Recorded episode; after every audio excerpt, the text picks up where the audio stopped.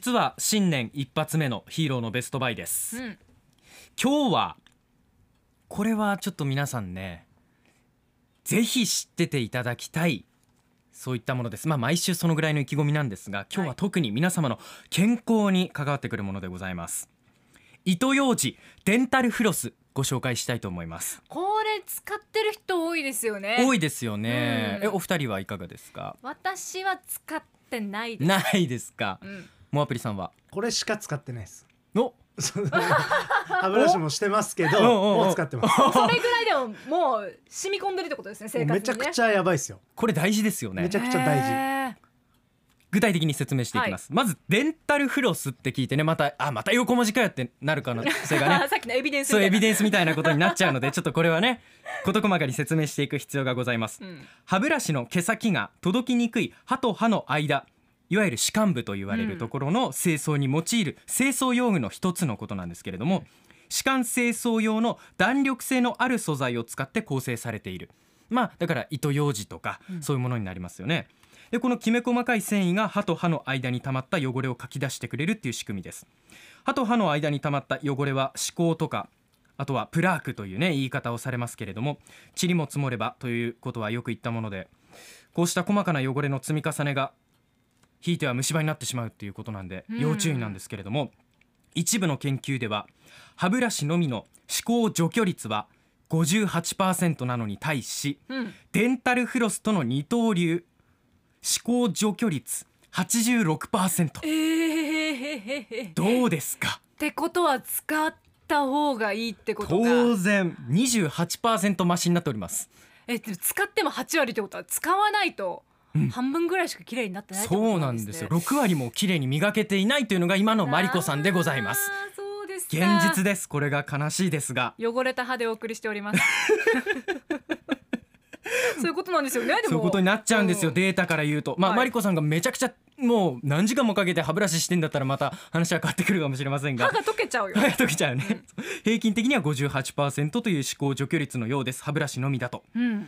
ということでかなりやっぱりね歯磨き粉なんか使った暁には除去率と爽快感を勘違いしてあんま磨けていないのにブラッシング完了なんてことも最近はあるかもしれませんので、非常にデンタルフロス大事なんですがタイプ別にちょっと大きく2つあるんですね。まずはホルダー付きタイプと呼ばれるものです。ホルダー付きにも2種類あってまず紹介したいのが F 字アルファベットの F のような形をしているためこの名前がついております、次いで Y 字のようなもの名前の由来は F 字の時と同じでアルファベットの Y のような形をしているためその名がついているんですが Y 字の場合は Y のてっぺんの部分枝分かれしているこのてっぺんの部分に歯と歯の間に挿入する繊維というのがありましてデンタルフロス初めてですという方は F 字か Y 字といった補助要素があるものをおすすめします。持ち手があるものそうですね。ホルダー持ち手があるものですうねそしてもう一つ持ち手がついていないものなんですけれども、うん。これが糸巻きタイプと呼ばれるもので糸を自分の指に巻きつけて歯と歯の間に入れるといううん。歯間のプラークを除去するそういった方法ですがこれはちょっと個人的にデンタルフロスクロートがなせる技なのかなと思ってるんで私はちょっと今敬遠していあるんですけど。僕も F 字派です。F 字派ですか？あ一緒なんですよ。ちょっとね今日その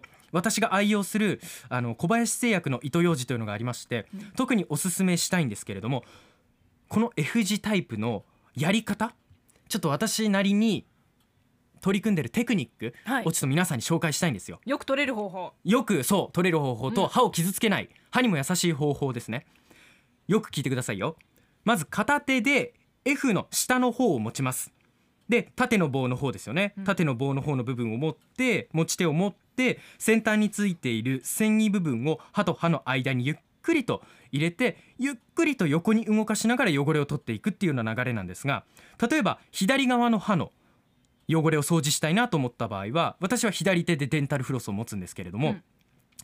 手首のスナップを効かせて優しく取ると。まるで歯と歯の間に子供が挟まっております。子供を助けてあげましょうというようなぐじゅぐじゅペイするんでしょ？優しさ数秒後に。を持ってください。そうよね。じゃないと。ペイするんだもん。ペイできないですよ。ぐちゅぐちゅペをするときはもう忘れてください子供のことは。ただ取る時はね。しかそのうん。歯と歯の隙間にゆっの汚れを取るときにうん。糸ようじ入れますよね、はい。その時にガーってやっちゃうと歯茎がまた傷ついてしまう。そっか。血が出ます。血が出ます、うん。そう失敗すると血が出る。だから歯と歯の間に助けなきゃいけない誰かがいる。うん。そういう優しい思いで入れてほしいんですね。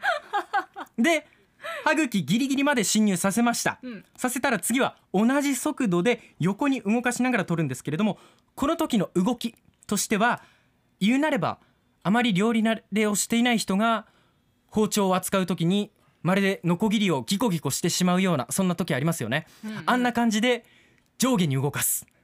ああいう風な動きをすると汚れが取れやすくなりますわかるようなわからないような。ノコギリちょっと想像してもらっていいですか、うん。ギコギコしますね。は、はいいその動きその動きいいですよいいですよ。そうそうそれをそれをそのまんま歯から抜き出す時もそのまんまそのままそうそうそう抜き出していくという。合ってる？合ってます合ってます。前後にキコキコしながらん。上に上げ上にて引っ張っていくくっていうようなやり方ですね。なるほど。でも入れる時はあくまで子供が歯間にいるっていうことを想定してください。もう子供